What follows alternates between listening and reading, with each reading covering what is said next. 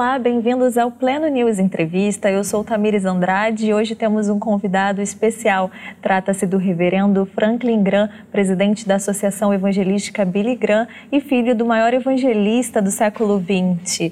Reverend, thank you. Thank It's you. a pleasure to talk to you. Thank you very much. It's an honor to be here. I, I would like to start asking you what are your expectations for Esperança Rio now that the event is so close to begin? The world has changed so much, and people's hearts haven't changed. The need of the human soul has not changed. And so, my hope and my expectations is that the gospel of Jesus Christ will be heard by many people in this city, and that many people will turn from their sins, and that they'll invite Jesus Christ to come into their hearts. And that is my, my hope and my prayer, and that's our expectations. Right, amen. And how do you feel about continuing the legacy of your father? Well, um, the, the gospel that my father preached is the same gospel message I preach. It's not two different gospels.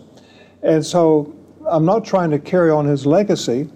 I'm just trying to carry on the, the commands that our Father in heaven gave to all of to all Christians that we're to go into the world uh, to make disciples of all nations, to baptize them in the name of the Father, the Son, the Holy Spirit, and then to uh, instruct them in everything that Jesus said.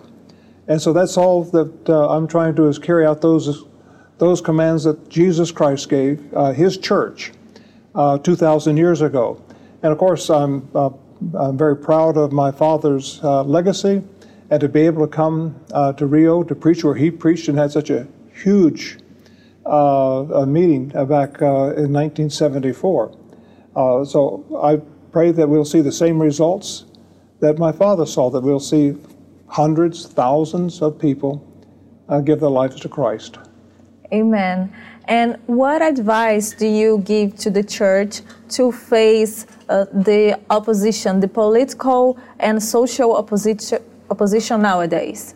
Well, um, there's always been opposition to the gospel, and the politicians today, many have um, uh, taken moral positions and made them political positions. And uh, I speak out on moral issues. Uh, I think it's important that uh, we, as the church, uh, we don't shy away from uh, moral issues that politicians are trying to make political. I think it's important that we speak out. But of course, here in Brazil, we're here to support the church.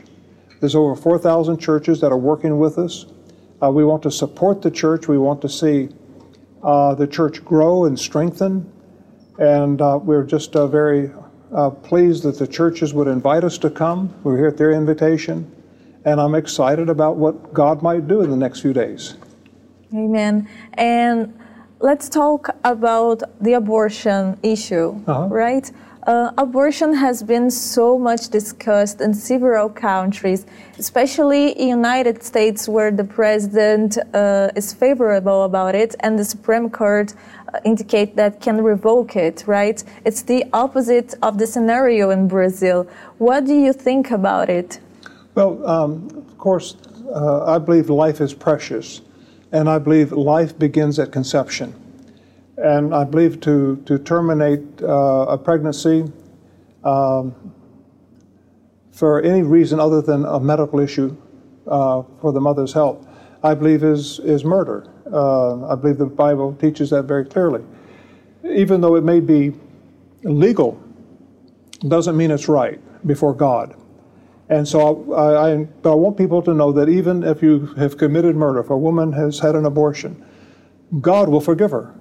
If there, she's willing to come to God and con- confess her sins and turn, and by faith believe on the name of Jesus Christ, God will forgive her of her sins, as He will forgive anybody of any sin if we're willing to uh, confess Him as our Lord and Savior and to repent. And repentance is important. and that means to turn from our sins.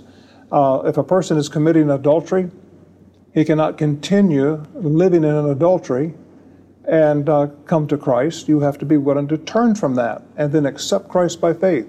So repentance is very important uh, for uh, any person that's coming to God. Uh, we have to come to God through Jesus Christ because He is the only one to take our sins. Uh, only person in all of history uh, to take the sins of mankind. And He died and shed His blood for all, all people. And He was buried, but on the third day, God raised His Son to life. And Jesus is alive, and I think we will see uh, here on the beach uh, many people put their faith and trust in Christ, and that's uh, that's my expectation, that's my hope, and looking forward to it. Right, and the chaos in the world seems to have increased a lot in the last years. Although the Bible tells us about it, there are many people that are scared now. Uh, what could you say about it? Well, first of all, if we put our faith and trust in Christ, we don't need to be afraid of anything because we know that our souls are secure in the hands of God. And all of us are going to die one day. Uh, we'll all have to go through that experience. And there's life after death. And it's either in the presence of God or separated from God. And the Bible speaks of that separation uh, as, as eventually hell. And so I want people to know how they can have that relationship with God so they don't have to be afraid they can be confident that soul is secure in God's hands so that the day that they die, they go right into His presence for eternity, forever. And I, that's uh, so important that people know that they don't have to be afraid. Put your faith and trust in God and His Son, Jesus Christ. You don't have to be afraid. Amen. And how do you feel about preaching in Rio now? Oh, I'm excited about it. Uh, this is my, uh, I think it's my fourth or fifth time to Brazil. And I, I love this country. And my, my favorite food is rice and beans. Amazing. I could eat that three times a day. it's awesome. Could you leave a special message for Pleno News readers? Well, uh, uh, thank you, first of all, uh, for this opportunity. And we're very grateful for this. And I would just hope that everybody uh, who, who watches this program on this will come to uh, the beach tomorrow and, and hear the gospel of Jesus Christ. But thank you so much for uh, talking to me today. I'm honored that you would want to speak to me. It's my honor. thank you so much, Reverend. Obrigada a vocês também que nos acompanharam até aqui. Continuem acompanhando os nossos conteúdos e até a próxima.